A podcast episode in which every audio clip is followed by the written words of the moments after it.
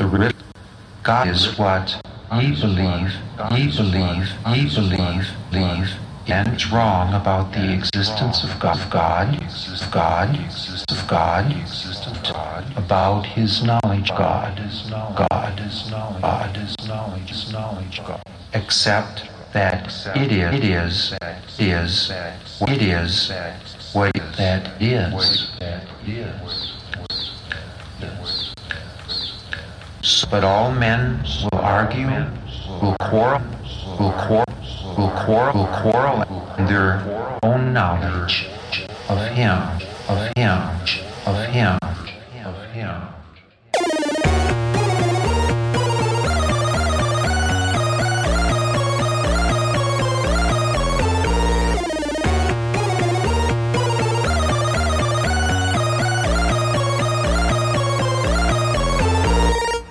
Willkommen zu Liedkultur 43. Ich sitze hier mit Advi und es geht um epische Comics. Ja. Episch ist ein etwas seltsames Wort. Und ähm, ja, was hat es mit episch auf sich? Hilf du mir. Epi na, episch ist lang und aber ne, Epik ist vom Prinzip her kommt ja von den griechischen Heldensagen. Ja, gut, da kommt dann auch wahrscheinlich das lang her, weil die waren ja alle lang, aber ähm, man hat halt einen Held, der geht halt heraus und so weiter und so fort. Und epische Comics oder äh, Comics, die halt äh, eine gewisse Länge haben, nennt man eigentlich Graphic Novels. Ähm, um das auch ein bisschen abzugrenzen vom Comic als Spaßliteratur. Ja, als äh, etwas, was jetzt nicht so ernst ist und man hat halt das Wort Novel dazugefügt, um zu sagen, hier wird Inhalt erzählt. Ähm, die Leute, die Superhelden-Comics mögen, sagen an der Stelle, das gilt auch für Superhelden-Comics und haben damit eigentlich auch recht. Und man hatte versucht, dieses Label da drauf zu kleben. Und wir unterhalten uns heute über einen Super, äh, nicht, über einen super. Superhelden-Comic, genau nicht. über einen äh, Comic, der tatsächlich eine gewisse Länge hat, nämlich zehn Bücher. Eigentlich habe ich sogar das elfte mit. Ähm, Sandman von Neil Gaiman. Heißt es Sandman oder The Sandman? Hier steht überall The Sandman So drauf. hab ich ich das sag auch. eigentlich immer, ich sag lustigerweise immer nur Sandman. Aha, also The Sandman steht Ja. drauf. Genau. Dann bleiben wir dabei.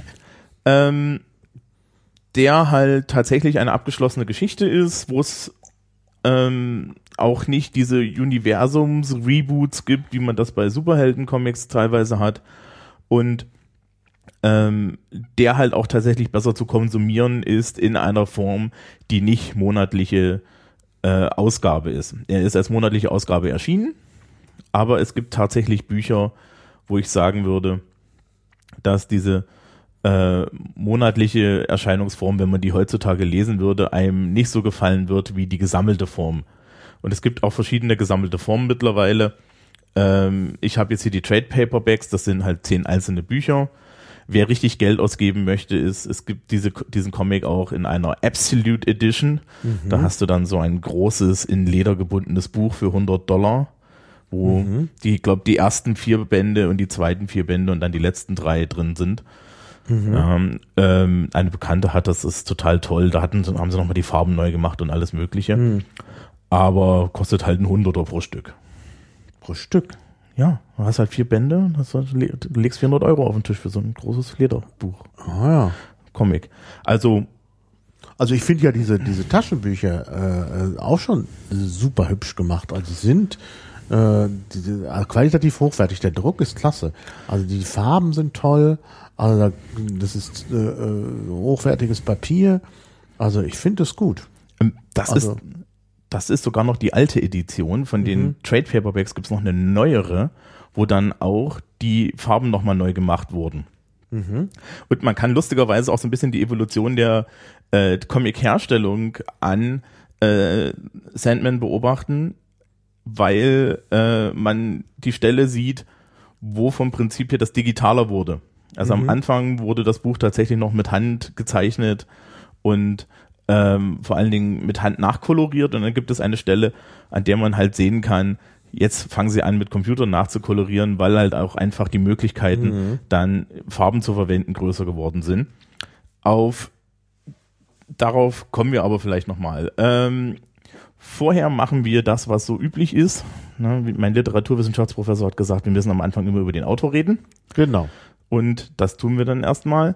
Ähm, Also, neue Kapitel, neues Kapitel, der Autor. der Autor. Da muss man eigentlich gleich dazu sagen, bei Comics ist es vielleicht gar nicht so unwichtig, auch über die anderen Leute zu reden. Aber wir fangen mit dem Autor an. Neil Gaiman, Brite, ähm, ist in den 70er, 80er Jahren in Großbritannien aufgewachsen, stark beeinflusst von solchen Sachen wie Doctor Who und ähnlichen Science-Fiction-Serien. Ähm, hat früh angefangen, Geschichten zu schreiben und ähm, wollte Journalist werden und auf dem Weg zum Journalist werden hatte äh, irgendwie die Kurve nicht gekriegt und wurde Autor. das, so hat er das selber irgendwie mal beschrieben. Ähm, äh, sein Stil ist in Also- seinen Ich kenne viele Journalisten und alle Journalisten, die ich kenne, sind irgendwie, würden viel lieber, lieber, also viel lieber Bücher schreiben und tun das manchmal auch. Ja, komischerweise, also er, er hat gesagt, er wollte eigentlich irgendwie da und dann landete er halt bei den Comics. Ähm, was halt passiert ist, ist, ähm, er ist da in dieser, dieser sehr Science-Fiction-lastigen 70er Jahre britischen Welt aufgewachsen, hat sich immer dafür interessiert, ist auch so ein bisschen beeinflusst von der Goth-Kultur und ähm, äh, hat dann halt an einer, an, an einer Stelle tatsächlich mit einem Kompagnon, Dave McKean, der auch diese Coverbilder macht, die, die der Comic hat, ähm, zusammen ein, äh, einen kleinen Comic an DC verkaufen können, der, ja, Black Orchid. Und im, im Nachzug dessen kam dann Vertigo, was so der ernste Imprint war. Also DC hat sich dieses Vertigo-Label gegeben extra und Vertigo hat halt eigentlich nur so ernste Bücher gemacht, wie die Alan Moore-Bücher VW Vendetta und sowas, aber halt auch dann Sandman. Ähm, und da wollte man halt Graphic Novels eigentlich nur produzieren. Und die haben ihn halt gefragt, ob er äh, nicht äh, ein Comic für sie machen möchte. Und dann hat er sich umgesehen und festgestellt, der einzige Charakter, der frei war und der ihn interessieren würde, war The Sandman. Nun, Warum, wieso? Also, wieso ist der frei? Also, verstehe ich jetzt nicht. naja, es ist ein, der Comic an sich findet in dem DC-Universum statt. Ah, verstehe, ja. Hm. Und ähm, es gibt vorher schon Charaktere, die The Sandman heißen. Und die treten auch im ersten Buch auf. Und zwar, ähm, ich hoffe, es haben alle etwas gelesen. Ich fasse das jetzt kurz zusammen. Im ersten Buch tritt unser Hauptcharakter auf. Das ist die Personifizierung des Traums, Dream. Das ist vom Prinzip her dann The Sandman. Es tauchen aber auch die beiden ursprünglichen Sandmen auf. Es gab in der Silver Age of Comics in den, in den 60ern einen Sandman. Das war ein Mann in einem äh, grünen Latexanzug mit einer Gasmaske, der mit einer Pistole mit Gaskartuschen die Bösewichter betäubt hat und Gerechtigkeit gebracht hat. Und in den 70ern, in The Golden Age of Comics, oder warte, nee, Golden Age war das erste, das Silver Age ist das zweite, gab es auch einen, einen Spandex-Superman. Und diese beiden tauchen auch, ähm, also Sandman, ja, ein, ein, ein Spandex Sandman, ein Typ in so einem roten Spandex-Anzug, der halt durch die Träume der Menschen reisen konnte und all- auch ein Superheld war. Und diese beiden lässt Gaiman im ersten Buch, in den ersten sechs, sieben Geschichten auftauchen und ähm, ersetzt dann Dream durch sie. Also sprich, äh, die tauchen auf, Dream sieht sie als Teil von sich. Ja, sie sind vom Prinzip her entstehen sie nur dadurch, dass er gefangen genommen wurde. Und ähm, damit ist klar, Dream ist die Hauptperson, ist erst The Sandman und der Rest sind nur Abklatsche von ihm. Das ist insofern auch ganz spannend, als dass ähm, die Figur äh, Dream selber äh, nicht DC gehört, sondern die den Zeichnern und äh, Neil Gaiman gehört. Also der erste Zeichner und der erste Kolorist ähm, die die Bücher gemacht haben, zusammen mit Neil Gaiman, haben tatsächlich das Copyright an dieser Figur, was für Comics äh, wirklich eine absolute Ausnahme ist. Weil du normalerweise halt immer nur Sachen zeichnest, wo die Comic-Verlage das Copyright drauf haben. Ja, ja, genau. Und es ist tatsächlich so, dass bis heute die ersten, äh, äh, die halt im Endeffekt Tantiemen von DC kriegen dafür. Mhm. Weil es sind halt ihre Sachen. Ja. Ähm, ja, Ist ja sehr geschickt auch. ja, Ga- Gaiman selber interessiert halt eher so, ja, eine gute Geschichte. Du hast immer etwas Übernatürliches, was in unsere Welt kommt. Es hat meistens eine Moral. Es ist meistens auf eine, St- auf eine Art nicht nett, die äh, Eltern und Moral Guardians auf die Palme treibt. Also, ja, halt wirklich so, ähm, es gibt zum Beispiel von ihm ein, das Graveyard Book. Das ist wie das Dschungelbuch, nur dass halt der Junge nicht in den Dschungel kommt, sondern auf den Friedhof und da sind die ganzen Geister und die Werwölfe und helfen ihm. Das Spannende daran ist, die einzig bösen Figuren, die vorkommen, sind alle Menschen. Die Geister sind eigentlich alle ganz nette, ganz nette Wesen und auch der Werwolf und der Vampir, die sind eigentlich total okay. Ja, und ähm, diese, dieser Kontrast hat dann auch wieder dafür zugeführt, dass etliche Leute das überhaupt nicht lustig fanden. Ja, lass uns noch ein bisschen mehr beim Autor bleiben. Du hast jetzt da noch verschiedene andere Geschichten, das ist schon mal ganz gut. Mhm. Ähm, also, wenn ich das richtig verstanden habe, lebt Neil Gaiman von der Comic-Produktion. Nicht mehr. Nicht er mehr. lebt primär mittlerweile von Romanen. Ach so. und ähm, hat vor einiger Zeit Amanda Palmer geheiratet. Das ist so eine Indie-Rock-Ikone, die so dieses Crowdfunding, selber Musik produzieren Ding äh, berühmt gemacht hat. Ähm, und die beiden machen halt auch Bühnenshows und so weiter. Äh, Amanda Palmer, okay. Gaiman selber ist raussuchen. Also, ja. Gaiman selber ist eine Pop-Ikone, die, also Ja. der hat halt, der hat halt wirklich, der hat Lesungen, da, da, da stehen die Frauen Schlange. Das ist der Wahnsinn. Ähm, ein sehr, sehr äh, produktiven Twitter-Account, schon seit Ewigkeiten ein Blog, ist also auch so richtig im Netz ähm, daheim. Und ähm, ja, mittlerweile schreibt er halt Bücher, primär äh, Kinderbücher oder aber auch Romane. Mhm. Ähm, die bekanntesten Romane sind American Gods, Nancy Boys. Ähm, vorhin habe ich ja schon Stardust erwähnt. Ähm, Das ist halt eher so ein, äh, so ein Märchenbuch.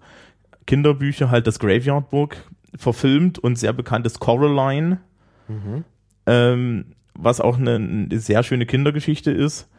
Äh, er hat auch schon mit Terry Pratchett zusammengearbeitet in, an einem Buch, das heißt Good Omens. Bei Good Omens geht die Welt unter und es ist lustig, was man äh, halt erwarten muss. Ist ja, passt ja zu Terry Pratchett. Ähm, ja, im Gegensatz zu Pratchett, also man kann ihn eigentlich gut mit Pratchett vergleichen. Im Gegensatz zu Pratchett fehlt äh, Neil Gaiman dieser ähm, Humor. Also sprich, die meisten Sachen sind weniger lustig. Also er macht das nicht über Überspitzung und über Ironie, sondern er macht das eher mit, mit so einer, einer Art dunklen Allegorik, wenn er, wenn er an Sachen arbeitet. Das ist also eher, na, eher ernst. Ja. Ja. Ähm, und dieses Slapstick-artige, was ja teilweise auch bei Terry Pratchett vorherrscht, das hatte nicht so. Aber Good Omens ist ein Buch, das kann ich echt empfehlen. Ähm, es ist sehr, sehr schön. Insbesondere gibt es eine wunderbare Szene, wo sich äh, Manager selber erschießen. Und das anscheinend, weil sie es wollten. Ähm, ja, also mehr gibt's zum Autor eigentlich nicht zu sagen. Wer, der, er müsste einen riesen Wikipedia-Eintrag haben und ähm, Hat er ja auch. Also ich habe mich ja informiert äh, über über äh, Neil Gaiman so als, als zur Vorbereitung und äh, da kann man gerade in der englischen Wikipedia sieht man, dass das eine Ikone ist, weil da wahnsinnig viel steht. Also das ist schon sehr ausführlich. Ja, also der hat auch halt auch solche Sachen, dass er jetzt halt äh, gemeinsame Lesungen mit seiner Frau macht und die sind halt stehend ausverkauft nach fünf Minuten. Ja, das Und- denke ich mal. Und das ist halt Fanboy-Tum hoch fünf.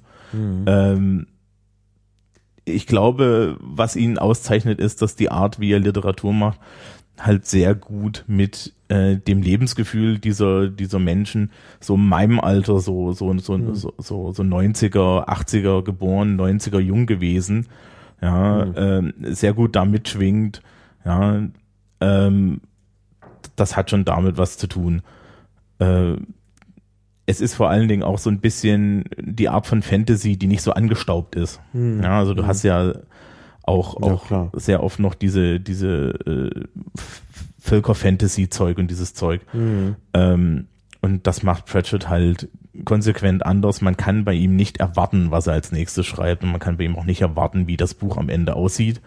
Er hat Charaktere, die kommen immer mal wieder, aber ähm, da weiß man auch nicht, ob die jetzt wiederkommen oder nicht. Hm. Also es ist äh, wirklich vom Övre her sehr, sehr spannend. Und Ja. ich habe da auch das meiste daheim. Mhm. Ähm, ja, und angefangen hat es halt mit The Sandman. Hm. Und da kann man dann halt auch sehen, wie er sich entwickelt Mhm. am, am Comic selber. Und ähm, ich denke mal, da können wir jetzt eigentlich mal endlich mit Ja, anfangen. gehen wir mal zu The Sandman, genau. Also ich denke ja bei The Sandman immer gleich als erstes an die berühmte Erzählung von äh, E.T.A. Hoffmann. Äh, ja. Äh, ja, du lachst. Mit Herrn, mit Herrn Coppelius. Äh, mit Frau Coppelius. Nee, doch, Coppelius hieß der, gell? Hieß der, ja, ja, klar. ich habe das auch mal gelesen. Ja. Also das ist eigentlich eine tolle Geschichte. Ich meine, es, äh, es ist ja auch eine, äh, die Hoffmann äh, letztlich auch zum Durchbruch verholfen hat. Und also um kurz das zusammenzufassen, also man kann es mal lesen, es ist halt eine Erzählung. Ähm, dass äh, es geht um, also unter anderem geht es um äh, eine äh, künstlich geschaffen, einen Roboter, eine Roboterfrau, Olympia, in die sich dann Der der Protagonist, Protagonist verliebt. verliebt. Die Das wird irgendwie schon- von diesem hässlichen Coppelius-Typen hergestellt. Genau. Ja, ja. Und äh, ja, also das, ich glaube, ich glaube, so im Allgemeinen ist, ist, ist da so der Tenor auch, auch, auch das Albtraumhafte. Das Albtraumhafte, ja, es geht um das Traumhafte und es geht ja auch um, um so ein bisschen so um Schrecken. Es ist ja so eine, auch so eine, äh, so ein bisschen sowas äh, Horrormäßiges. Das ist, es geht ja in Richtung Horror. Und es heißt halt der Sandmann, weil am Anfang, also der äh, ähm, Protagonist erinnert sich an seine Kindheit, als sein Vater, sein Vater hat irgendwelche Experimente durchgeführt, ähm, zusammen mit diesem Coppelius. Und die Kinder mussten halt immer ins Bett und es wurde immer gesagt, dass der Sandmann kommt. Ja, und das ist halt dann, äh, äh, ja, also wie gesagt, lesen ist nicht lang und äh, äh, lohnt sich. Äh, und daher kommt halt auch das äh, Konzept des Sandmanns, der die Träume bringt und der Sandmann, äh, den es dann als Kindersendung gibt und so. Das ist alles darauf zurückzuführen. Und ähm, ja, hat, äh, ich glaube, das hat er in Bamberg geschrieben. Äh, Ansonsten soll es ihm ja hier nicht gefallen. Naja, naja gesagt, die ganzen schrecklichen Sachen hat er hier in Bamberg geschrieben. Das, spricht ja Bände. Es- Bei uns gibt's ja in der Innenstadt dieses Ding, wo draus steht, ne, in Bamberg angekommen, dass Ja. er eigentlich die ganze Zeit hier war und gelitten hat, weil er diese Stadt furchtbar fand. Das wird immer unter den Tisch Genau, gekehrt. genau. genau. Ähm, also, äh, wie sich jetzt gerade zeigt, nehmen wir diese Sendung in Bamberg auf. Ähm, ja, The Sandman selber hängt eigentlich an diesen Comic-Helden von äh, DC. Genau, das hattest du schon Und- gesagt. Er hat sich die Figur komplett zu eigen gemacht. Also wenn du heutzutage jemanden auf der Straße ansprichst, gerade im englischsprachigen Raum und fragst ihn, kennen Sie den Comic The Sandman, dann denkt diese Person an dieses Werk. Man, man, der Typ in dem grünen Spandex, äh, in dem grünen Latexanzug, der ist weg. Ähm, die Hauptperson von dem Comic ist eine anthropomorphische Personifikation, nämlich die des Traums. Und er ist einer von sieben Endless. Also die Hauptperson ist Dream. Die fangen auch alle mit D an. Des Weiteren gibt es ähm, Death, Delirium, Despair, Desire, Destiny. Und Destruction. Ähm, wir- Oh, Destruction kommt gar nicht vor in, äh, Ah, wir, wir kommen dazu. Wir können uns ja kurz die Charaktere Ja. angucken. Dream ist halt die Hauptperson. Er ist die Personifizierung des, des Traums. Heutzutage man würde, würde man sagen, das ist ein Grufti. Also sprich, er ist eine große schwarze Person, die in schwarzen Sprechblasen spricht und grundsätzlich überhaupt nicht fröhlich ist. Stimmt, schwarze Sprechblasen. Das kann man, man, kann, man kann die gut unterscheiden, weil die alle so eine eigene Art haben zu sprechen. Die haben alle besondere Sprechblasen. Ja, ähm, darüber möchte ich mit dir auch noch reden, weil da gibt's nämlich, äh, kann man nämlich ein bisschen was über Semiotik sehen. Ah ja. Ähm, Wir Wir bleiben aber erstmal bei den Charakteren. Also Dream selber ist die Hauptperson. Ähm, er ist wahnsinnig ernst. Er nimmt seinen Job wahnsinnig ernst. Er kann nicht wirklich über sich hinauswachsen. Und das ist dann wahrscheinlich auch sein Problem. Ähm, Im Gegensatz zu ihm gibt es halt seine Schwester Death, die die älteste von den End Endlosen ist. Und da gibt es im ersten Buch den, das achte Issue, The Sound of Her Wings. Und da kommt sie das erste Mal vor. Und sie ist vom Prinzip her der Gegenpart zu ihm.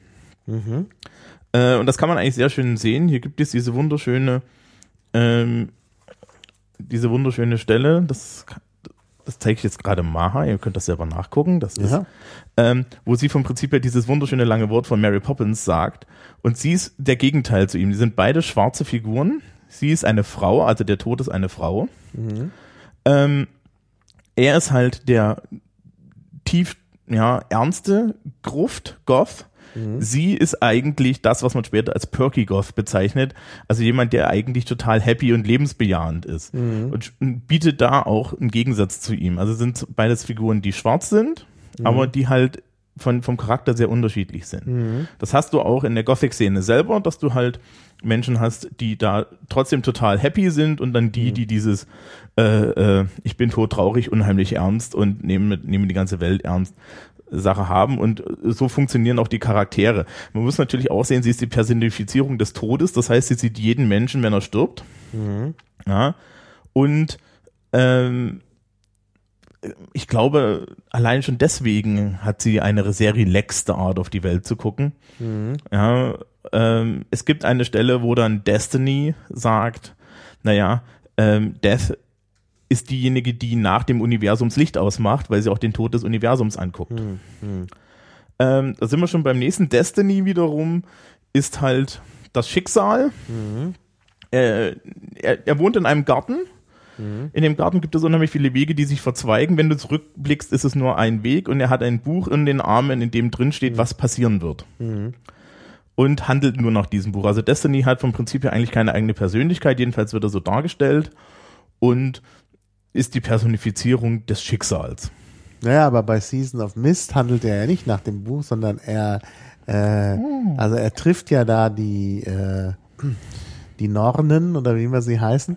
Ähm, und dann guckt er in seinem Buch nach und stellt fest, ah, da steht ja da drin, dass ich die treffe.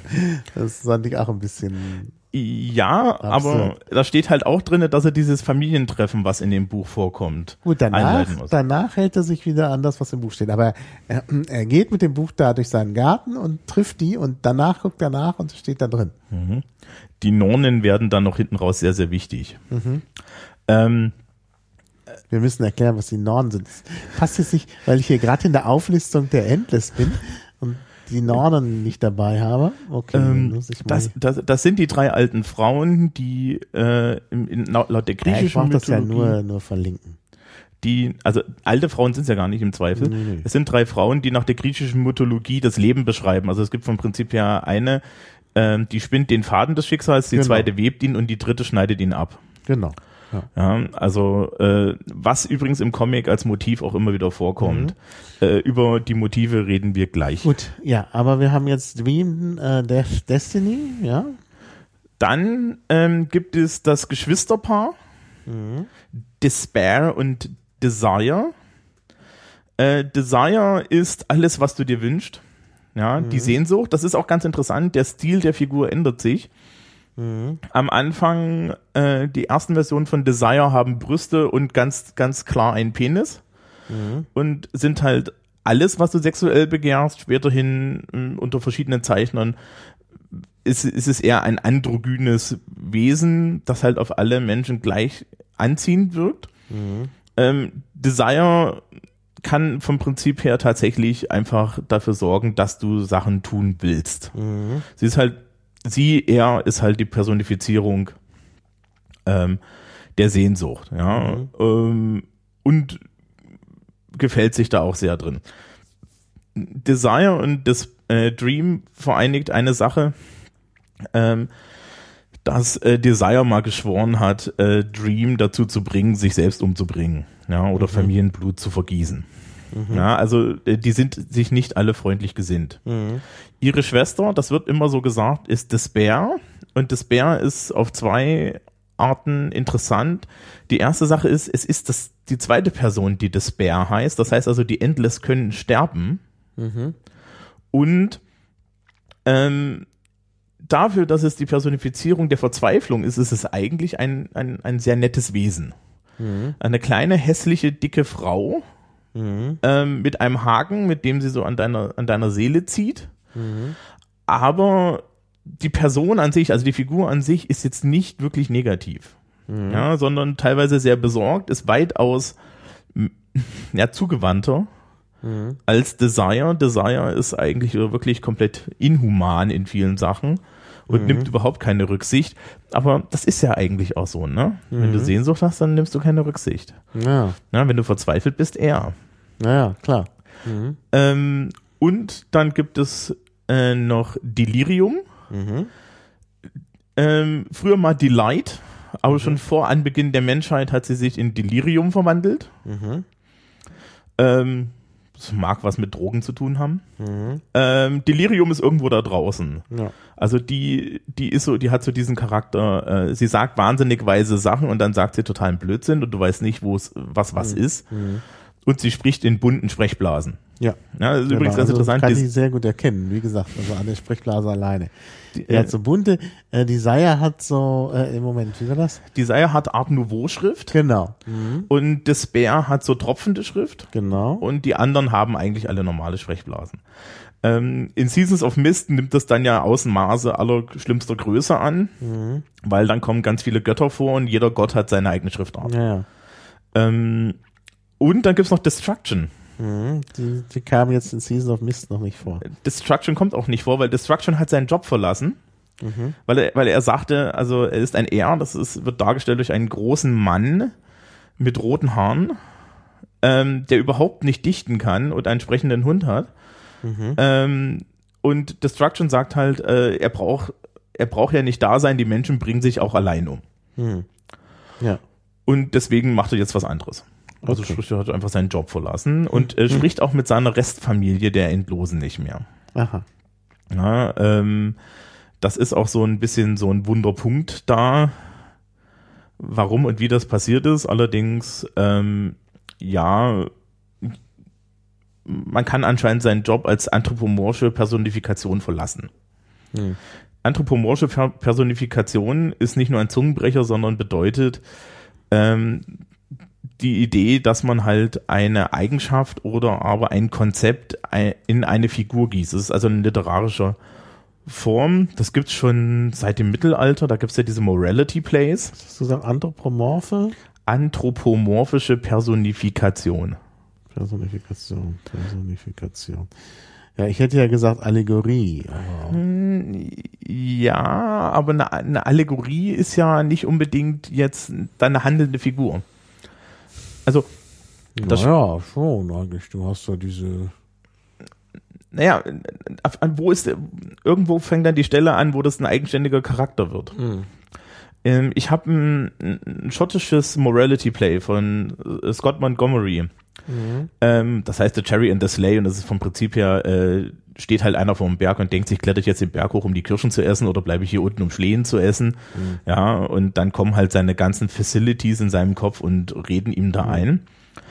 Und das ist am Anfang auch, dass sie erstmal alle Allegorien sind. Ne? Das ist ein typisches Theaterstück und die kommen halt alle an und dann sagt er, was weiß ich, der Mut, ja und so weiter und so fort. Ähm, die spannende Stelle an, an, für mich ist dort, es gibt eine Stelle, wo die Verzweiflung sich umbringt aus Verzweiflung. Und an der Stelle verlässt sie eigentlich den Punkt, wo sie nur eine Allegorie ist und fängt an, ein echter Charakter zu sein, denn sie trifft eine Entscheidung über sich. Ähm, und das ist hier eigentlich bei, bei Sandman durchgehend der Fall. Mhm. So. Ja, also Charaktere haben wir. Die Geschichte beschäftigt sich halt primär mit Dream. Im ersten Band wird er von einem Zauberer gefangen genommen und beschäftigt sich eigentlich bis zur besagten ähm, achten Ausgabe äh, oder, oder achten Issue, äh, äh, wo er dann seine, seine, seine Schwester trifft, damit äh, seine ganzen Regalia zurückzukriegen und ähm, dort zu fliehen. Mhm. Danach begibt sich das Buch äh, auf eine längere Reise durch verschiedene Thematiken und durch verschiedene Zeiten. Also äh, vom Prinzip her, der Comic grast mal kurz 2000 Jahre Menschheitsgeschichte ab, geht mal in jede mythische Ecke, die es gibt. Mhm. Und du hast im Endeffekt einen großen Handlungsbogen, aber du hast für jedes dieser Bücher auch noch einen kleinen Handlungsbogen. Ja. Bis auf ähm, zwei, die Sammlungen von so Füllwerk sind. Mhm. Und ähm, am Anfang bleibt man halt erstmal noch sehr äh, bei Dream und es wirkt alles sehr unzusammenhängend. Es kommt dann halt nach hinten hin immer mehr zusammen. Also spätestens ab Seasons of Mist, Mhm. ähm, dem vierten Buch, merkt man halt, okay, der Autor hat sich was dabei gedacht, das hat diese typischen Spannungsbögen. Ja. Also in Seasons of Mists gibt es halt dieses Treffen und ähm, äh, Dream geht in die Hölle und um, um dort eine vergangene Liebe irgendwo herzukriegen. Und äh, die vergangene Liebe ist nicht dafür, dafür macht Lucifer die Hölle zu. Hm. Ähm, zu dem Lucifer gibt es übrigens einen wunderschönen Spin-off-Comic, Mhm. Der auch wirklich sehr toll sein muss, äh, weil der ist dann am, äh, äh, der Lucifer wird am Ende dann Nightclub-Besitzer. Mhm. Ja, und äh, spielt dann halt immer Klavier im Nightclub. Mhm. Ähm, ja, und dann kommen halt alle möglichen Götter und wollen halt die Hölle zurückhaben. Oder äh, und am und am Ende äh, kriegen es die zwei Engel, weil weil Gott den Engeln sagt, sie sollen die Hölle nehmen. Die Engel sagen, wir wollen das nicht, damit rebelliert haben und die Hölle kriegen müssen. Ähm, die, die, die Engel wirken übrigens auch erstaunlich schwul, muss man dazu sagen. Also dafür, ja, äh, äh, äh, sehr schön ist übrigens, da gibt es auch eine Personifizierung des Chaos, deren einziges Ziel an den Verhandlungen ist, dass alle anderen, äh, dass alle es nicht kriegen. Und es gibt eine Personifizierung der Ordnung, die besteht aus einem dicken chinesischen Mann, der eine Papierkiste trägt. Ja, kann man machen. Das, ja. Ähm, Ja, also wir sind noch bei den einzelnen Wänden, die einzelnen Wände. Ja. Da hatten wir gerade eine Übersicht gegeben. Genau. Ähm, das fünfte Buch ist A Game of You. Da taucht man dann mal in diese Traumwelten ein. Das Spannende an dem Buch ist, dass es im zweiten Buch, Dolls, The Doll's House, ähm, in, in The Doll's House kommen Charaktere vor, die drei Jahre später in The Game of You, The Game of You wieder interessant werden. Und teilweise Charaktere, die dann erst im neunten, zehnten Buch nochmal wirklich wichtig werden. Also drei Jahre später heißt diese, dieses Comic ist drei Jahre später erschienen. Ja, das, der Einzelband. Ah ja, der Einzelband. Aber wie, also äh, die, die sind äh, ja äh, nicht als Bücher zunächst publiziert Genau, worden, ne? sondern im Monatsabstand. Ja. Ähm, und das heißt also, während wir das heutzutage so weglesen, Mhm.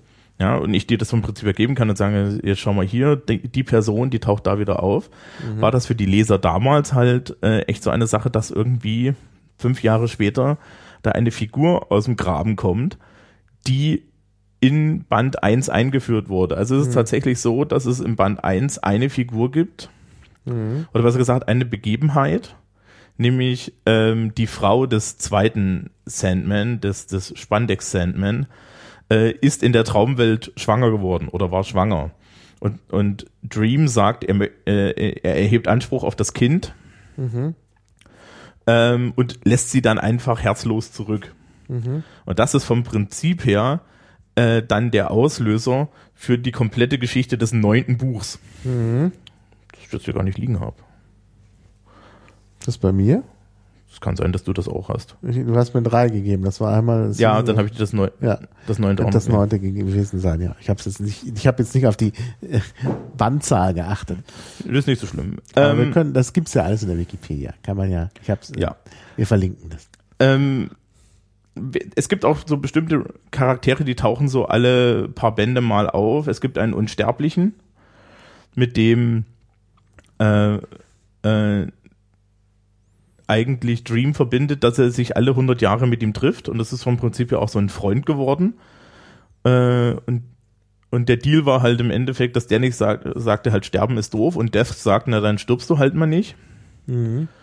Und ähm, Dream trifft ihn halt, halt alle 100 Jahre und sie setzen sich irgendwo hin und trinken Kaffee. Mhm. Solche Figuren kommen wieder. Es gibt zwei berühmte Ausgaben, wo es um Shakespeare geht und dass Shakespeare von, äh, äh, äh, von, von Dream beeinflusst ist. Es kommen bestimmte Figuren aus der Traumwelt immer wieder vor. Mhm. Ähm, also äh, da gibt es einiges. Ab dem vierten Band fängt im Endeffekt die große Geschichte an. Die große Geschichte dreht sich halt dann im Endeffekt darum, dass äh, diese ganze Erfahrung des Gefangenseins äh, Dream dazu bringt, seine eigene Existenz zu hinterfragen. Mhm. Ähm, ja. Und das fängt dann so richtig mit dem siebten Buch Brief Lives an und da kommen wir mal zu dieser ganzen allegorischen Geschichte. Mhm. In Brief Lives besucht Delirium Dream und fordert ihm auf, Destruction zu suchen. Mhm. Das heißt also, ähm, äh, auf einer Charakterebene ist das, wie ich, ich suche meinen verlorenen Bruder. Auf der allegorischen Üben, Ebene, ja, hat man die per hat man halt die Personifizierung des Traums, der zusammen mit der Personifizierung der geistigen Verwirrung Mhm. die Personifizierung der Zerstörung sucht. Mhm. Und tatsächlich ähm, muss er im Laufe dieses Bandes ähm, am Ende auch die Tat vollbringen, die dann seinen Untergang einleitet. Mhm. Ja, also auf der allegorischen Ebene passiert genau das, was die Figuren darstellen. Mhm. Ja, er ist, Dream ist auch nicht wirklich er selbst. Er ist ja mit Delirium unterwegs und ähm, spricht zwischendrin auch noch mit Desire. Ja, das heißt, also anscheinend hat er auch eine Sehnsucht au- auf seine eigene Zerstörung und führt dann halt im Endeffekt auch seine eigene Zerstörung herbei. Die, die Mittel der Zerstörung, das sieht man dann im Endeffekt erst in dem neunten Buch, The Kindly Ones, da kommen dann die Nornen vor. Ja, die Mutter, der ihr Kind genommen wurde, hat ein Recht, sich Stimmt, The an, Kindly Ones, das habe ich gehabt, ja. äh, hat ein Recht, sich an äh, Dream zu rächen und im Endeffekt ähm, ist die einzige Chance, die er dann am Ende hat, der Sache zu entkommen. Wie liest die Bücher? Ja, also das ist schon etwas seltsam, dass äh, äh, ähm, ist immer, also das ist schon seltsam, dass diese allegorischen Figuren oder anthropomorphen Personifikationen, dass die äh, da immer äh, eben offenbar auch sterben können. Äh, also Zerstörung des Traumes und auch in dem Buch, was ich ja gerade lese, ähm, Season of Mist, ist es ja so, dass er immer sagt, am Anfang, also ich gehe da jetzt in die Hölle und ich komme vielleicht nicht wieder. Ähm, dann ist natürlich die Frage, äh, ja, äh, ohne Traum geht's ja eigentlich nicht. Ja? Das Spannende ist natürlich, was sind denn das? Woher kommen Ja. die denn? Hm. Na, diese Figuren kommen daher, dass wir Menschen daran glauben, dass sie existieren. Hm, naja, klar. Das bedeutet, es wird immer ein Dream geben, Mhm. aber nicht diese Inkarnation. Klar. Ja, es wird ja auch, es wird ja dann auch ein bisschen klar, dass er dann durch einen anderen ersetzt wird. Ja, ja, klar.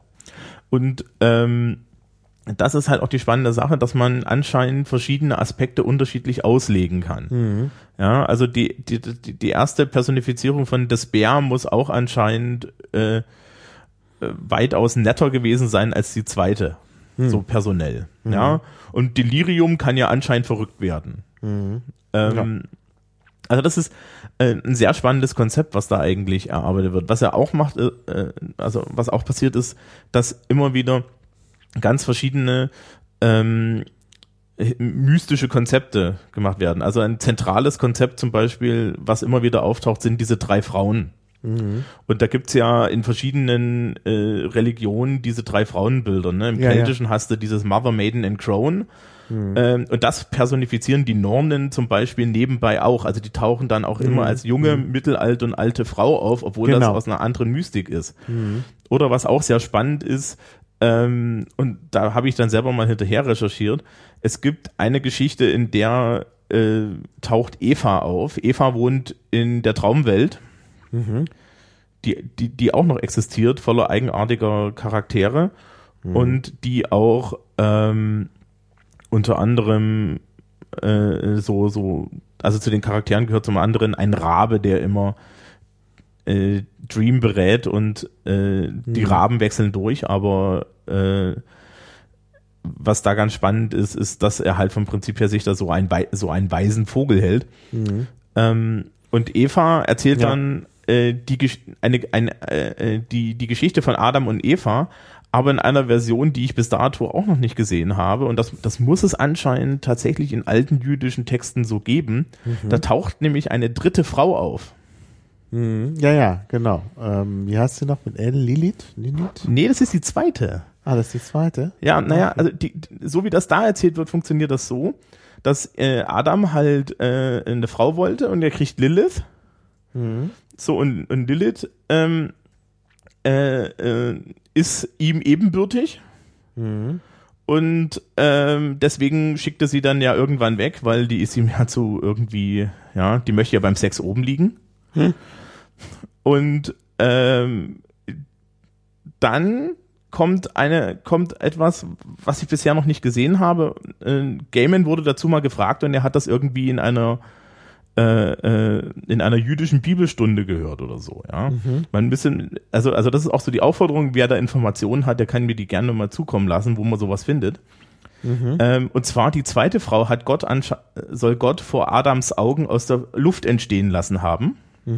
Und er hat dann halt zugesehen, wie so ein Mensch entsteht. Und ähm, das war anscheinend, fand er das so eklig, dass er die gar nicht angerührt hat. Und hat sie einfach nur weggeschickt. Und bei der dritten ist dann halt die Geschichte mit der, mit der, äh, äh, mit Eva, ja. Mit er legt ihn schlafen und nimmt dann die, äh, äh, äh, nimmt dann die Rippe und macht aus der Rippe Eva. Okay, also wir haben jetzt Adams zweite Frau. Also wer da was weiß, kann sich melden. Ja. Genau, und das Spannende ist aber, wenn das stimmt, dann hast du dort wieder dieses Maiden, Mother and Crown Ding. Denn die mittlere Frau ist eine Jungfrau, die hat er ja gar nicht angerührt. Lilith, steht so in der Bibel oder in den Apokryphen, ist dann ins Land Nord gegangen und hatte tausende Kinder. Ja, und, und, und Eva ist vom Prinzip her alt geworden. Ja, ähm, und ist dann die, die, die alte Frau gewesen. Ja, Und das ist äh, wahnsinnig spannend, weil das dann ja darauf hinzeigt, dass du vom Prinzip her irgendwo diese, diese Bilder sich irgendwo auch kulturell finden. Ja. Weiß man aber nicht, ist Fiktion, ne? Ja, also nochmal mit den Nornen. Äh, wir haben vorhin gesagt, sie sind griechisch. Das stimmt natürlich nicht. Die Nornen sind natürlich germanisch. Äh, Oh, von altnordisch Nornir und entsprechen den römischen Parzen und den griechischen Mäuren. Ja. Aber das ist auch interessant, ne? Die tauchen da auch überall auf. Naja, aber die Nornen kommen aus der Edda. Ja. Diese Spinnenden. Und Die in, in, in Sandman ist es halt auch immer so, dass diese Figuren je nachdem, ähm, in welchem Aspekt sie reden, unterschiedlich auftreten. Ja. Also sprich, gegenüber äh, Odin treten die als Nornen auf, gegenüber äh, anderen Leuten treten sie halt als Mäuren auf und so. Das ist wahnsinnig spannend. Ähm, es gibt auch noch ein, eine Personifizierung von Fiddler's Green, die sieht aus wie Chesterton und verhält sich wie Chesterton. Wer ist jetzt Chesterton? Äh, JK, GK Chesterton, äh, das ist einer dieser, äh, ein, ein relativ bekannter britischer, auch so weird ähm, Story-Author, der hat halt ähm, zum Beispiel eine berühmte Geschichte über einen Traum geschrieben, The Man Who Was Tuesday. Äh, Tuesday, also der hat halt äh, in The Man Who Was Tuesday geht's auch um einen ewigen Albtraum.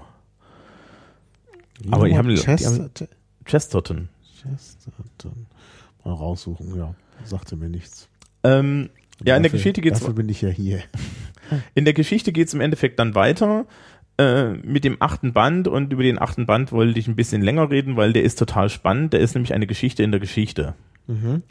Das heißt, ähm, wir gehen jetzt mal auf die, die, die Comic-Seite der Sache. Wir haben bisher ja gar nicht über die, über, über, äh, über die Bilder geredet. Ne? Ähm, we- wenn ich die jetzt mal äh, so, so, so das erste Buch zeige, das ist signifikant unterschiedlich vom Zeichenstil zu den Büchern, die ich dir gegeben habe.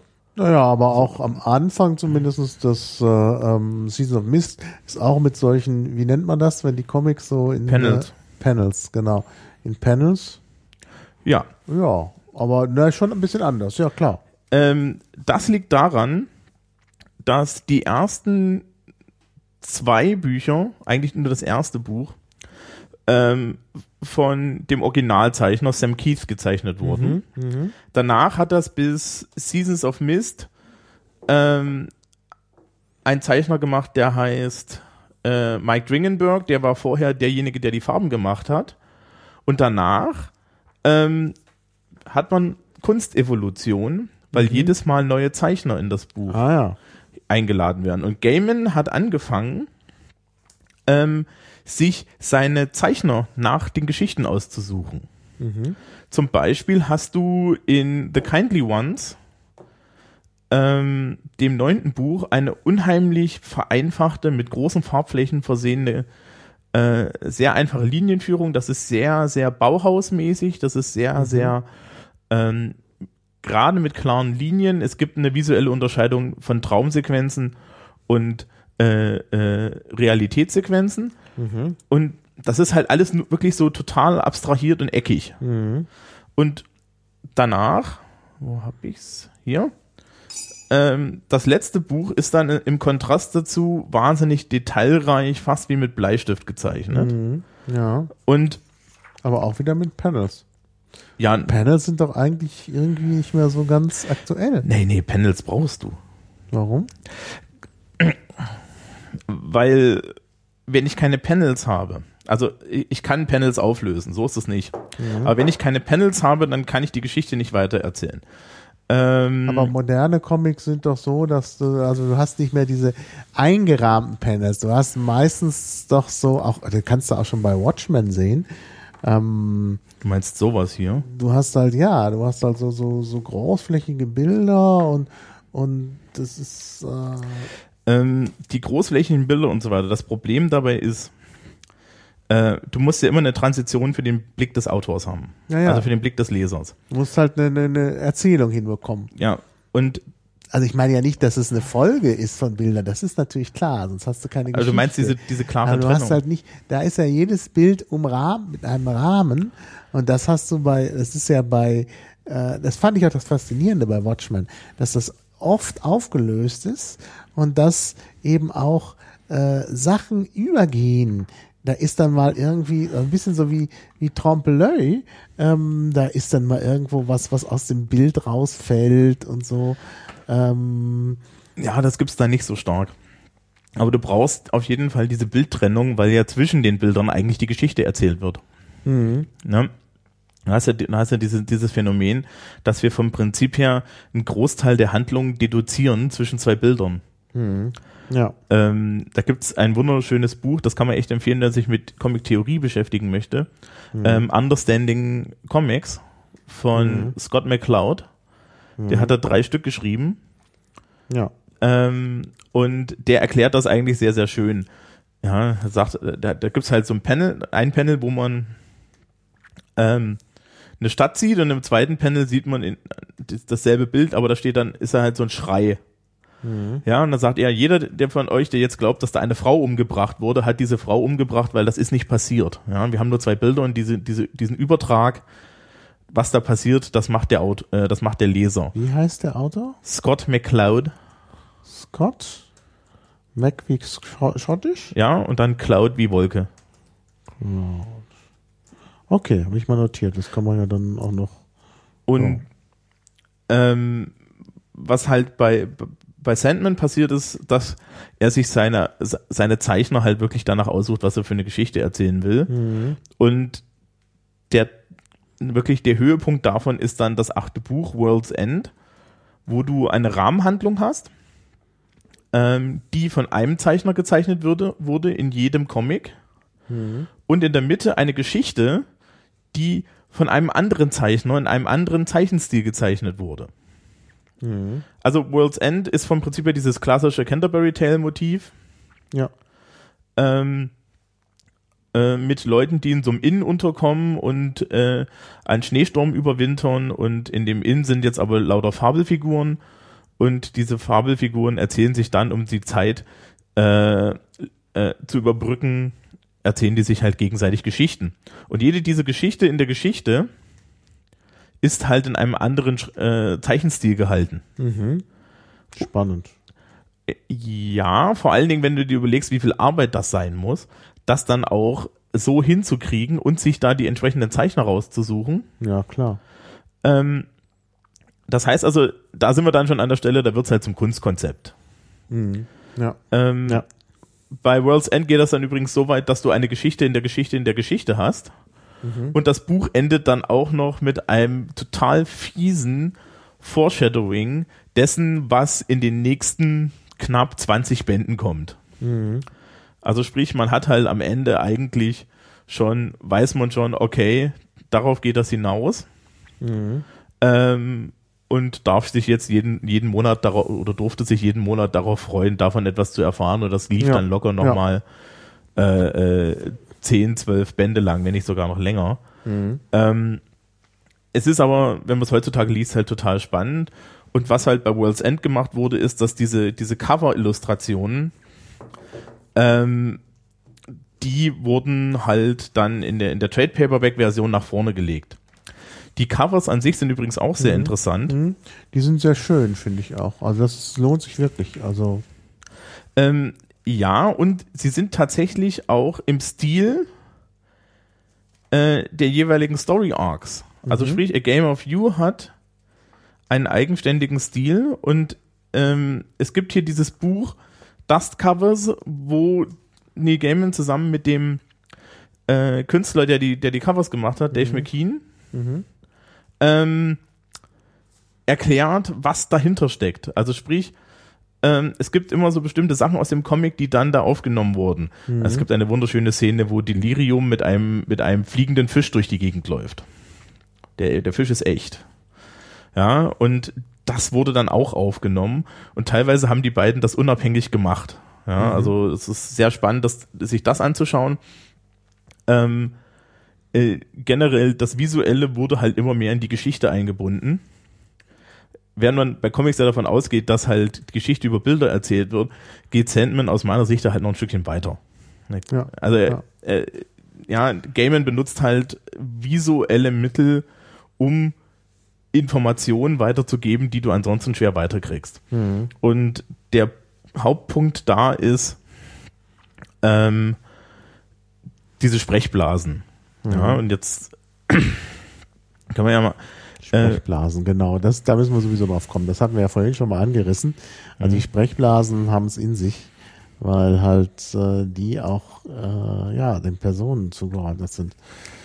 Äh, Richtig. Also die die äh, die Schrift ist anders. Das haben wir vorhin ja schon erwähnt. und die Färbung. Und die Färbung und, Und- auch die Form. Die Form der Sprechblasen ist unterschiedlich. Ja, und, und, und also ähm, Dream selber spricht halt weiß auf schwarz. Und das zweite eklatante Beispiel ist halt Delirium, die in Upper Lower Case, ja, in Camel Case spricht und das nicht mal konsistent, glaube ich, und eine psychedelisch bunte Sprechblase hat. Genau, die hat bunte Sprechblasen, das ist schon mal interessant. Und das- die die sind auch immer so ähm, bandförmig, während zum Beispiel Dream, also diese Sprechblasen, die verlaufen immer so. Das ist, das ist die sind überall so ausgebeult. Ne? Also das ist schon sehr interessant. Ja, und was jetzt ja die spannende Frage ist, ähm, was bedeutet das denn? Naja, klar. Mein Delirium ist völlig klar. Das ist halt so, ne, unter halluzinogenen Drogen hat man halt, sieht man halt Farben und wenn man halt so nicht so Halluzinogene nimmt, sondern solche betäubenden, dann, dann, äh, dann fängt man vielleicht an zu lallen, der Alkohol zum Beispiel. Genau. Also Delirium ändert ja auch von Panel zu Panel ihre, ihre Frisur. Es gibt hier in Brief Lives gibt's ein wunderschönes, so ein richtiges neun Panel Grid, wo sie jedes Mal derselbe Blick auf sie ist und hat sie, sie hat in jedem Aha. Bild eine andere Frisur. Ja. Ähm, äh, Ja, ja, ja, aber die, die spannende Sache ist ja, was wird dort eigentlich gemacht? Wenn ich Sprechblasen visuell gestalte, treffe ich ja eigentlich eine visuelle Aussage über die Art, wie diese Person spricht. Aber das mit visuellen Mitteln. Und das Spannende ist, ähm, dass du eigentlich bei, jedem, bei jedem, der das sich anschaut, sofort eine Assoziation wachrufst, aber ich, ich selber hatte wahnsinnige Probleme, das dann irgendwie in Worte fassen zu können, weil das auf einer, äh, halt auf dieser bildlichen Ebene vermittelt wird. Ja klar, das lässt sich schlecht in Worte fassen, aber ich finde es jetzt auch äh, immer sehr einleuchtend. Also Ja, dass das, das wie im Weiß auf Schwarz spricht, finde ich, das ja. hat was. Aber Also, wenn, wenn du das jetzt, wenn du das jetzt rein abstrakt in einem Text machen würdest, was würde man denn da schreiben?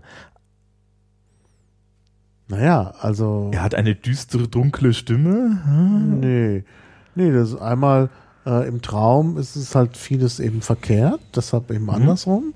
Traum assoziiert man mit Nacht, deshalb halt den dunklen oder mit Dunkelheit, deshalb halt der dunkle Hintergrund, weiße Schrift auf dunklem Hintergrund. Also finde ich, das passt schon. Ja, also man kann sich da, klar, natürlich, das ist ja das Problem des Kunstwerks. Das Kunstwerk ist halt nie so, dass man schon weiß, was es bedeutet. Dann muss man halt interpretieren. Das ist schon wichtig. Und ich meine, du hast natürlich hier äh, bildliche Elemente beim Comic und dann kann man das auch nutzen. Das finde ich ja gerade gut. Ja, ja, ich, ich, ich finde halt spannend, dass, dass dir dadurch äh, äh, was, was vermittelt wird, ähm, dass du mit keinem anderen Mittel vermitteln kannst. Ja, dadurch, dass du vom Prinzip her die, die, die Sprache des Charakters Ja. bildlich verarbeitest, gibst du dem Leser eine Information, die du ihm ansonsten nicht geben kannst. Ja, okay. Ja, ja, das ist schon richtig. Aber natürlich kann ich immer auch äh, äh, mit Sprache, also es- ja, ja gut, mit Sprache irgendwas zu kommunizieren, was letztlich im Unklaren bleibt und interpretationsbedürftig ist, ist ja äh, auch nichts Neues. Also bei der Sprache haben wir ein ähnliches Problem äh, wie, wie bei diesen bildlichen Darstellungen. Ja, musst da auch, wenn du, wenn du ein sprachliches Kunstwerk machst, dann musst du auch hinterher interpretieren und äh, es ist eigentlich alles unklar. Ja, also das, das, das ist auch das, was mich am meisten an dem, dann, dann am Ende an dem Comic gereizt hat, dass er also wirklich äh, dieses, diese, diese Vermischung von bildlichen und sprachlichen konsequent mal weitergeführt wurde. Ähm, bei VW Vendetta hast du sowas ähnliches. Ja, bei VW Vendetta hast du die Tatsache, dass äh, Alan Moore sich entschieden hat, diese klassischen Comic-Geräusche, ja, dieses Bang, Puff, Pow, Genau. was bis dahin auch sehr üblich war, wegzulassen und ähm, eigentlich nur Captions zu haben. Also so kurze, ja, diese kurzen Einblendungen oben im Panel, die irgendwie eine Zeiteinordnung machen. Und V hat ja kein Gesicht. Er hat ja nur diese Guy Fawkes Maske. Ja. Und es ist wahnsinnig schwierig, äh, in, in einer Maske verschiedene Emotionen darzustellen. Ja, ähm, und da, da wird eigentlich auch sehr stark mit dem Medium gemacht. Ich glaube, das ist auch am Ende dann ein bisschen Ja. das, was dieses Grafik-Novel-Genre auszeichnet, dass sich halt dort Gedanken gemacht werden. Während bei Comics ähm, Richtig. Ja. äh, sehr oft ja, ähm, weil bei Comic hat man nicht das, äh, dass es so tief geht. Ich meine, wenn du so siehst, äh, die, die äh, ähm, Disney-Comics, also was da alles gibt, also Mickey Mouse und Donald Duck, lustige Taschenbücher, ich meine, das ist ja nochmal in Europa extra, äh, also getrennt von den USA. Äh, das wird ja nun auch äh, stärker industriell produziert und da ist das eben da wird eben nicht mit den Sprechblasen gearbeitet oder dadurch, äh, und auch nicht so sehr mit den Panels, dass da plötzlich mal, gut, da ist vielleicht mal ein größeres Bild dazwischen, aber das ist alles sehr einförmig in der Hinsicht. Ja, da ist, da ist auch das Ziel ein anderes. Ne? Ja, also ja. du hast halt mehr die, die Unterhaltung als Ziel. Ich habe hier noch das elfte Buch im Endeffekt. Mhm. Das ist ähm, Endless Nights, das ist später erschienen. Und das hat dann halt schon einen wirklich sehr modernen Umgang. Also das ist Ja, zu jedem, da haben wir es doch, dass da keine, nicht, keine Panels mehr drin sind. Gut, das ist aber jetzt auch kein richtiges Comic mehr. das, das ist jetzt die Geschichte mit Despair, die hat halt tatsächlich eher so einen Charakter von, äh, von einem Bild. Ähm, hier hast Ah du ja, dann ist bei, sie dann Deli zu bei der. Delirium-Geschichte hast du dann irgendwie wieder so eine Panelstruktur, die ist aber auch aufgelöst. Und es ist halt ähm, vom Stil her schon, das ist mehr Kunstwerk als alles andere. Hm. Ja. Ähm, es gibt aber auch dann halt klassischen Comic-Stil wieder. Hm. Und ähm, was halt im Endeffekt Sandman an der Stelle auszeichnet, ist, das war der erste Comic eigentlich, der das so in dieser Konsequenz gemacht hat. Wann ist er denn entschieden? Ich habe gerade, ich habe die Wikipedia-Seite gerade wieder zugemacht. Das ist frühe find's 90er. aber. Frühe 90er, okay. Ich glaube späte 80er, frühe 90er, 87 oder so. Mhm. Ja, ja, gut, kann sein, ja. Das ist, würde stilistisch passen. Also schon sehr modern, aber, aber eben. Ja. Ähm, der war ja auch kulturprägend. Mhm. Diese Death-Figur, also diese, diese, diese, diese junge Frau in schwarzen Klamotten mit, so, mit dem Ankh, ja, mit Mhm. diesem äh, äh, ägyptischen Totenkreuz um den Hals und die dann auch in, in, äh, in äh, irgendwelchen Spin-offs da äh, dann ein Zylinder trägt. Diese Figur hat die Goth-Kultur tatsächlich in, in, in Kleidung geprägt. Also es liefen dann junge Grufti-Frauen mit Angst durch die Gegend und auch der, der, der Zylinder und dieser Stil, ähm, das wurde nicht nur ge- gecosplayt, sondern war tatsächlich auch so ein bisschen Kulturauslöser. Also das ist sehr spannend. Es gab dann ähm, Mike Dringenberg, der, der Zeichner, der die gezeichnet hat, äh, hat selber auch mal gesagt, also er findet das sehr erstaunlich, dass er äh, äh, äh, dass, dass das anscheinend so einen Niederschlag hatte. Mhm. Also sie waren da halt auch zur richtigen Zeit an der richtigen Stelle. Ja, ja. Und natürlich ist auch diese Todesfigur in, in, in, in, insofern ganz spannend, als dass sie halt eine ja, positive Figur ist. Mhm. Ja. Ja. Ähm, ja. So. Haben wir noch was? Ja, also wir haben jetzt die, die Wir haben den äh, Inhalt, wir, haben den, Inhalt, Autor. wir haben die, die Darstellung, das war ja auch ganz wichtig. Ähm, ja, wie, äh, wie sieht's denn aus mit Spin-offs von The Sandman? Das hatte ich noch in der in der Dings hier raus. Ich, leider leider ist aus irgendeinem Grund finde ich jetzt den Artikel The Sandman nicht. Ähm, das kann doch nicht so schwer sein. Ähm, nee. Mhm. Also Spin-offs äh, dieses Comics, das war Ähm, da gab es etliche. Also die ersten Spin-offs waren äh, Death Comics. Die gibt's mittlerweile auch in dieser überteuerten Absolute-Variante in, in, in, in, in Leder gebunden. Ähm, wo halt äh, Huch, The Sandman in Klammern Vertigo. ja, das Das ist habe ich das nicht gefunden. Ach so, Vertigo ist der Verlag, jetzt verstehe ich. Ja. Und ähm, es soll ja auch irgendwann mal einen Film geben, aber gut. Äh, Death gibt's, es gibt Destiny Spin-offs, es gibt Lucifer Spin-offs mit dieser Lucifer-Figur aus Sandman. Ähm, es gibt Tessely, das ist eine Hexe, die kommt in verschiedenen äh, Sandman-Geschichten vor. Äh, da gibt's Spin-offs. Es gibt Destiny Spin-offs, hatte ich glaube ich schon gesagt. Ähm, und auch noch äh, eine gewisse Menge an Romanen oder Comics, die Sandman heißen und ähm, die in dieser Welt spielen und mit den Charakteren weiterarbeiten. Es gibt einmal dieses Endless Nights, was im Endeffekt das elfte Buch ist. Und ähm, jetzt gibt es seit neuestem eine Serie, äh, die heißt irgendwie Sandman Overture, wo, wo man anscheinend auch ähm, nochmal vor die Zeit geht, die im eigentlichen Comic anfängt, also die Charaktere nochmal von der anderen Seite kennenlernt. Und natürlich ist es eine Riesenspielwiese. Es gibt, glaube ich, eine Chibi-Version. Also Was ist? Chibi ist äh, diese, dieses, du kennst diese, diese japanischen niedlichen Fi- Figuren, so, so, ja, Little Sandman. Das sind dann alles so kleine, so, so kleine Männchen gewesen mit großen Köpfen und, und, und dicken Ärmchen. Ähm, es gibt eine sehr asiatisch angehauchte, Verwandte Bücher und Serien im Manga-Stil. ja, äh, genau, da ist, ähm, wie hießen die? Äh, ferner gibt es eine Serie von Ausgaben im Manga-Stil mit Death, die mit Death at Death's Door begann. Diese Serie stammte von Jill Thompson und wird, äh, war eine Nebengeschichte zur Zeit der Nebel. Ja. Mhm. Ähm, und es gibt halt noch eine, äh, die heißt, glaube ich, Dream Country oder so ähnlich. Ähm, auch mit einem asiatischen Zeichner in so einem sehr, sehr japanisch angehauchten filigranen Stil.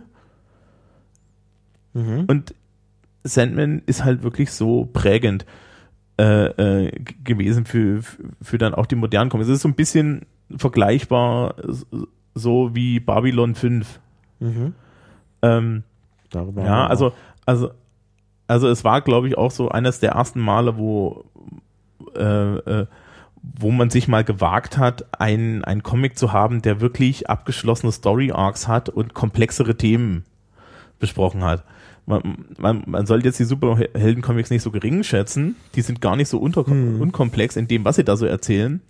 Aber wirklich mal so voll auf die, auf Mythologie und auf so, auf philosophische Konzepte und dieses Gespringe durch verschiedene äh, Zeitepochen und sowas, ähm, das war eigentlich der erste Comic. Und äh, es hat sich dann halt auch gezeigt, dass dieses Graphic Novel Genre, diese, dieses, wir erzählen komplexere Sachverhalte, ähm, dass das anscheinend vielen Leuten gefallen hat.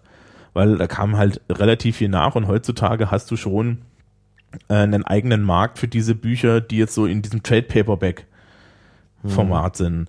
Also äh, es gibt bestimmte Bücher, die kriegst du gar nicht mehr als Einzelcomic. Und da gibt's dann halt auch so Entwürfe, meistens dann auch Miniserien. Ähm, ja, also was da zum Beispiel jetzt noch so auch zu empfehlen ist für die Nerds, ist Transmetropolitan. Wenn ihr Transmetropolitan lest, dann, werden, äh, dann seht ihr, dass sämtliche eure Befürchtungen über äh, äh, die Korruptheit der, äh, der Regierung wahr sein werden. Okay. Also, also Transmetropolitan ist so Hunter S. Thompson in, in, in, in, in, in der Cyberpunk-Zukunft. mhm. Ähm, ja. Wie gesagt, also Sandman ist lustigerweise auch gut gealtert. Mhm. Also du kannst das heutzutage noch lesen. Ja, ja ich Äh, glaube auch. Also ich habe, ich lese das jetzt ja gerade und ich finde es wirklich gut gemacht und gut, gut lesbar und interessant. Aber ähm, also was ich eben hier gerade doch feststelle, weil wir über Spin-off sprachen, äh, die, die englische Wikipedia hat da ein bisschen mehr dazu als die deutsche Wikipedia, na wen wundert's. Und ähm, da ist immer nur geplant. Also offensichtlich gibt es mehrmals sind da Filmprojekte geplant worden, die dann noch nicht umgesetzt wurden. Ja, die haben das nicht wohl hingekriegt. So? Die haben es nicht hingekriegt, das könnte natürlich sein. Also sie haben das nicht hingekriegt. Ähm, ich weiß auch nicht, das ist halt ein Stoff. Ich weiß nicht, ob ich es verfilmt sehen möchte. Ich bin ja nun wirklich ein großer Fan davon. Mhm. Ich weiß nicht, ob ich das verfilmt sehen möchte. Vor allen Dingen kannst du halt mit, mit so diesem Comic-Medium Mhm. unheimlich viele Sachen machen, die du mit CGI bis heute nicht machen kannst. Mhm. Also- ja, ja, gut, das ändert sich aber auch äh, praktisch stündlich. Ja, aber Hm. Na, interessant ist hier, ähm, äh, dass äh, äh, offensichtlich DC und Fox eine äh, Serie äh, basteln, die auf Lucifer basiert. ja, da habe ich irgendwas gehört. Das ist ja auch nicht uninteressant. Ja, ich finde den ja auch interessant, also diesen Lucifer. Der ist wirklich auch gut umzusetzen, glaube ich, als äh, Ja, du, du hast das komplett gelesen? Nee, ich habe es noch nicht komplett durch. Ich bin ja, ich habe erst Okay. ein Drittel ungefähr. Okay, dann erzähl ich nichts. Okay. Also ist schon sehr interessant. Also von daher passt, äh, passt es. Also ja. ja, es ist schon. Also ich finde es halt auffällig, dass halt nicht mehr an an äh, Spin-offs außerhalb der Comics-Welt dazu kommen. Also Film und TV. Das ist halt, naja, für TV wäre nicht genug, also das ist ja teuer, sowas zu machen. Sie haben Sie haben es, glaube ich, wirklich mehrfach überlegt und es ist nicht zusammengekommen. Die, Hm. ähm, das ist ja ähnlich ein ähnliches Kreuz gewesen mit Douglas Adams per Anhalter durch die Galaxis, bis Ja, dann ja. der Kinofilm da war und dann war der komisch. Ähm, Obwohl die Fernsehserie ist gut. Die britische Fernsehserie ist, finde ich, recht gut gelungen. ja, na, der, ich meine, der Kinofilm ist halt eigenartig, aber da muss man immer dazu bedenken, Douglas Adams hatte da seine Finger noch mit dran und Ja. ähm, ist berühmt dafür, für jedes Medium eine andere Version zu erstellen. Ja, das stimmt. Das stimmt. Also Das hat er ja nun auch, das hat er ja nun auch gemacht mit der, also diese, äh, es ist ja erst als, als äh, Douglas Adams äh, per Anhalt durch die Galaxis war ja zunächst mal ein Hörspiel. Und das ist natürlich schon nochmal ganz anders als, äh, Ja. Er hat jedes Mal auch Teile vom Inhalt geändert. ja, ja, klar. Ähm, ja, und dann, da, da gab es auch noch so ein, so ein, so ein Computerspiel, Mhm. das, genau. das, das ja auch da in die Geschichte eingegangen ist. Ähm, ja, zu Sandman gibt's halt wirklich nur diese, diese Comics. Ich würde mir vielleicht einen Film wünschen, ich weiß es nicht. Der muss halt gut sein. Mhm. Aber bei dem Stoff, den du hast, kannst du da auch locker zehn Filme draus machen. Mhm. Das Problem ist ein bisschen, du kriegst dieses, diese Sandman-Welt, obwohl das offiziell das DC-Universum ist, Mhm. kriegst du nicht in diese Superhelden-Filmgeschichte rein. Mhm. Ja, also wir haben jetzt gerade doch ja, stark diesen Superheldenmarkt, ähm, wo Marvel ja nun wirklich jedes Jahr einfach mal drei Blockbuster rausschiebt und die sind alle Erfolge. Mhm.